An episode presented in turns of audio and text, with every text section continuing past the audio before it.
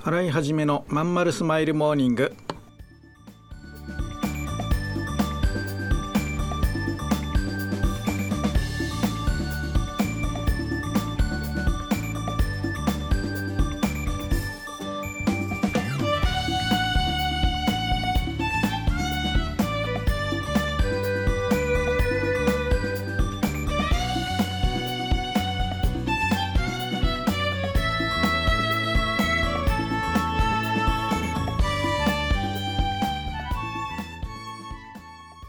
ようございます。新井はじめです。新井はじめのまんまるスマイルモーニング2022年1月18日火曜日皆さんいかがお過ごしでしょうか？この番組は毎週火曜日朝8時私新井はじめがラジオをお聴きいただいているあなたに1週間頑張るための笑顔やモチベーションをお届けするそんな番組でございます。はいそういうわけで今週も始まりました。皆さんいかがお過ごしでしょうかね？僕の方はねうん全然変わらずなんか先週と全く同じ空気感ですがえっと今日はね今土曜日の収録してるんですが明日大きな勉強会があるので今その準備をしている午後10時頃ですね。えっと今からえっといろいろ準備をスタートしますっていう感じです。皆様はえーそうですねこの時間ですから土曜の夜ですからゆっくりなさっているんですかね？テレビ見たり、まあ、テレビは見てないかな？YouTube 見たりとかしてるんでしょうかね？うん、あるいはご家族とねゆっくりされてるとかそんな感じですかね。はい。まあでも今ねこれ聞いていただいてる時間は朝の8時の時間帯ですから火曜日でしょ？だから会社に向かってたり会社に着いたみたいな時間帯ですよね。うん。皆さんどうですか？満員電車。僕ね一昨日かな？満員電車久しぶりに乗ってなんかもう全然元通り戻ってるなって印象でしたね。多少まあ多少空いてるかな前僕がサラリーマンだった頃よりはね。だけどそんなに基本的には変わってなくて。まあオミクロンがね今すごいすごいって煽ってる割に街の生活は全然変わってなくてね、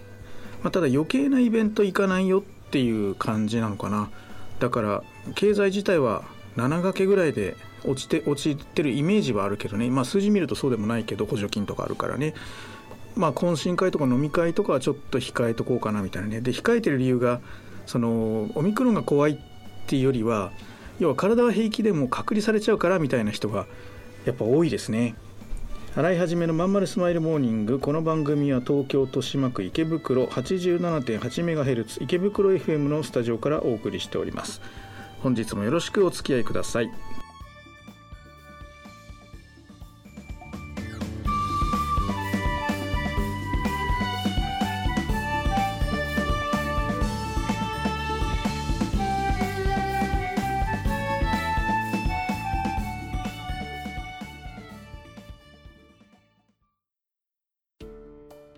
お母さん友達の家行ってくる。あら行ってらっしゃいいつ頃迎えに行こうかしら？迎えって勘弁してよ。私もう中学生だよ。あと夕飯いらないから。あらそう。娘を見てなんだか寂しい気持ちになった。私が必要とされなくなる日も遠くないのかもしれないと。役目を終えた私は何をするべきなんだろう。そんな時かつて眠らせていた気持ちが蘇ってきた。そうだ私やりたいことがあったんだ企業ワンエイトはやりたいことをやりたいと望むあなたを徹底サポートするコミュニティサロンです。皆様へ起業に関する知識やノウハウを伝え最小限の時間と投資で自力で稼ぐ力を身につけていただくことをお約束します。自分の好きなことで楽しみながらビジネスを立ち上げてみませんか？企業ワンエイトで検索。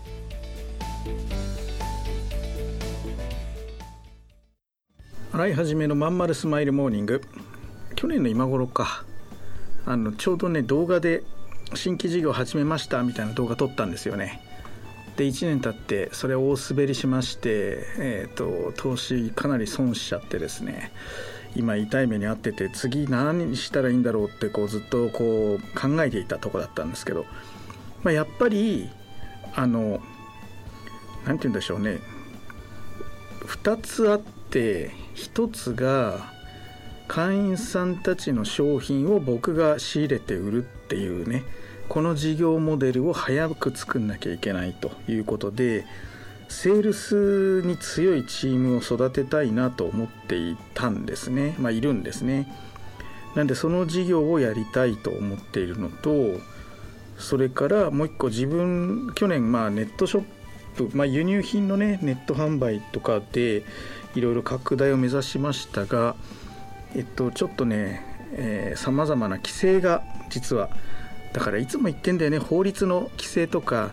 大企業の動きとかであのスモールビジネスっていうのはすぐにこうひっくり返されちゃうんですというでまさにその法規制が厳しくなっちゃいましてねできなくなっちゃったんですねそのビジネスがね。うん、あとまああこのコロナで、えー、仕入れ先がだいぶ閉じてしまったってことがありまして海外のね。なので、えー、すっかり頓挫してしまってそれをねまた別の形でどう復活させるか。全然賞賛がないんですがとりあえず始めておくことに意味があるので、えー、インフラだけはやっぱ再構築しておこうかなっていうのが一つと。それからえっ、とそっかこの間言ったから3つか、えーと、この間言ったあれですね。いわゆる相談ビジネスの構築の方法をパッケージ化するね、えー、そういうことです。それをやろうと。その3つやろうと、まあ、どれもね実はお金儲けにあんまつながらないんですよね。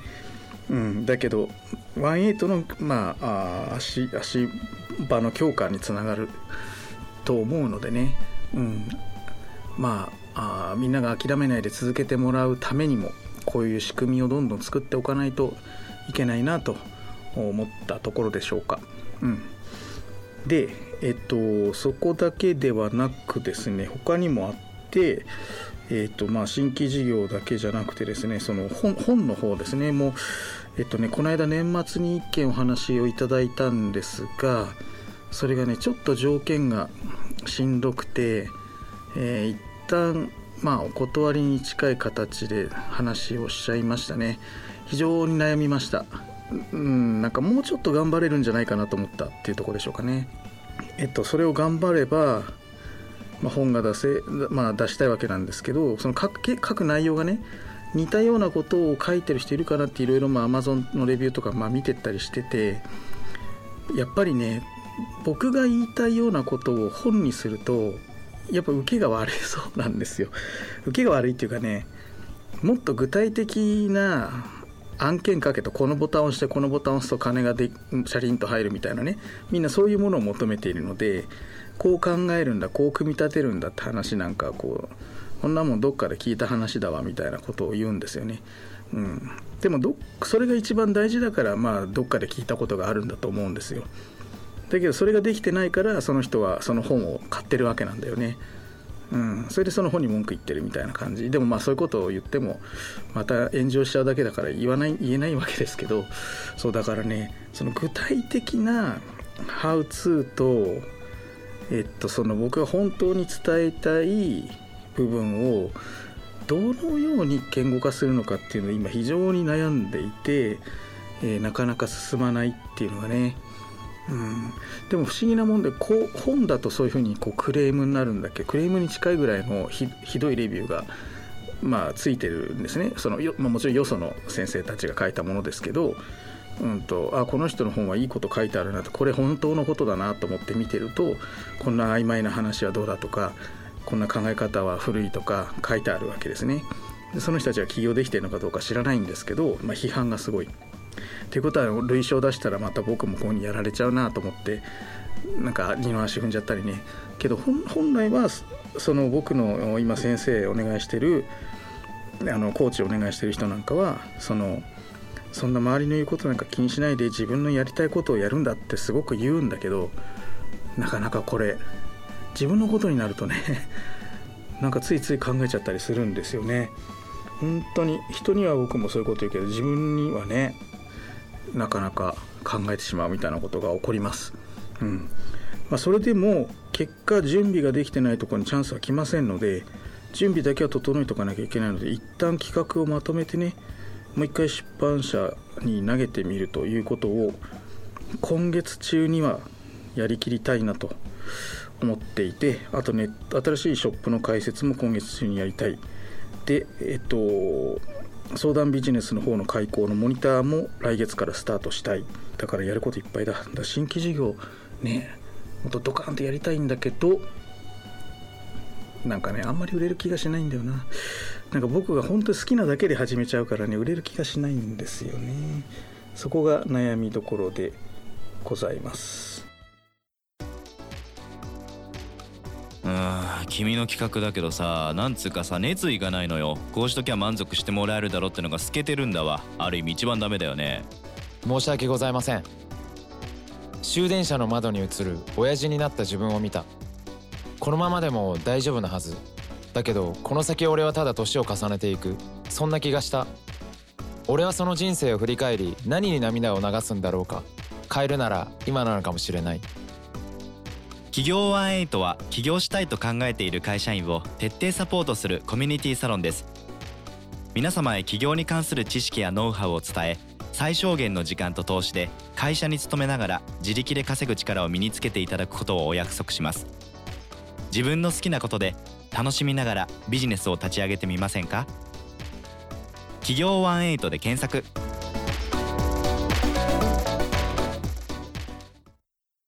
はいそういうわけでまんまるスマイルモーニングエンディングのお時間ですけども新年最初の Q&A をちょっとやりましょうかね。いくつか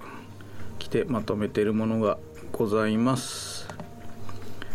はいえーとねこれはメルマガでも紹介してあるのかな？まあもうすぐかな。えーと、企業に興味あるんですけど何をやりたいかとなると興味の湧くものはありませんと。えー、自分の得意分野でいうと輸入とか規模が大きすぎると。かといって趣味の映画などでビジネスができるとも思えない。ブログなんかを書くのも嫌だと。そんな内容なんですね。で悩んでいますという内容です。えーとこれに対してですねアドバイスさせていただいたのを申し上げますとまあ何やるか一旦置いといてまず本当に起業したいのかしたくないのかそこをはっきりさせてくださいっていうふうにお答えしたんですね。うん、で、まあ、もしやりたいっていうことだったらじゃあどうするのかって考えればいい、まあ、要は課題解決能力が問われるわけですよね。うん、でまあその輸入だってねその本当に物をその大型の機械を輸入する必要はなくて、まあ、アリババなんかでちょっと好きな小物を買ってみるとかねまあ、今そんなあの難しい話ではないんです。本当ちゃちゃっとできちゃうので、えー、あとはそのまあ、ワンエイトなんか活用いただくと何がいいかって周りのみんなでそのそういうショップやってる人いっぱいいるんでね。どんなことやってるのかとかどんなものが売れてるのかとかその相談する場があるのでそういったところはまあ生かしてもらえたらいいのかなと思うんですよね。うん。まあ、海外の雑貨なんかはなかなかねあの売れにくいとは思いますから、まあ、日本にないものを探すか、まあ、あっても高いものを探すか。まあでも今日本はね物価が安いから輸入ってなかなか難しいっていうのはこれはまた事実なんですけど、うん、まあでも探せばチャンスはあると。あとイタリア方面ともしねこれ聞いてくださってる皆様でイタリアになんかコネクションが欲しいって人いらっしゃいましたらぜひ連絡してください。僕にご紹介できる人がいるんで。イタリアに売りたいとかイタリアから買いたい。それワインとかあ何でもいいんですけどね。それ相談したいみたいな人がいたらぜひ、え、連絡してくださいね、えー、そとりあえずね、えー、今言えるのはイタリアだけなんですけどまあまた別のコネクションが広がってきたらまたご案内したいと思いますね。うん。でちょっとごめんなさい。話がまたそれましたが細かく細分化してみて、まあ、何も興味がないって言われちゃうとねその細分化の作業ができなくなっちゃうんだけど、うん、まあでもいろいろねこう分けて分けて分けてそのピックアップできる部分っていうのが出てくるはずなんだよね、まあ、だから言葉で言ってるよりは実際に僕のあのホームページのねメール講座あの無料のメール講座が一般の方向けにもあるのでそれを見ていただくとねなんかきっかけつかめるかなとかねいろいろ考えたりします。はいでまああの興味が湧かないんだったらもう物物を売るのが一番簡単なので自宅の不用品売ることから始めてですね、えー、少しずつ、えー、近所の古道具屋さんとかから、えー、良さそうなものを買ってきてメルカリで売るみたいなことをしてねもちろん古物商のライセンスをその時は取ってほしいんですけど少しずつ積み上げればいいかなと思います。はい、えー、ではご質問とか取り上げてほしいテーマありましたらツイッターでまんまるスマイルボーニングハッシュタグでツイートしていただくかえー、ストアスタイフで聞いてくださっている皆様はレターとかでぜひ教えてください、うん、あのたまに見させていただいてますのでぜひお願いいたします。はいそれでは聞いてくださいましてありがとうございました。またね。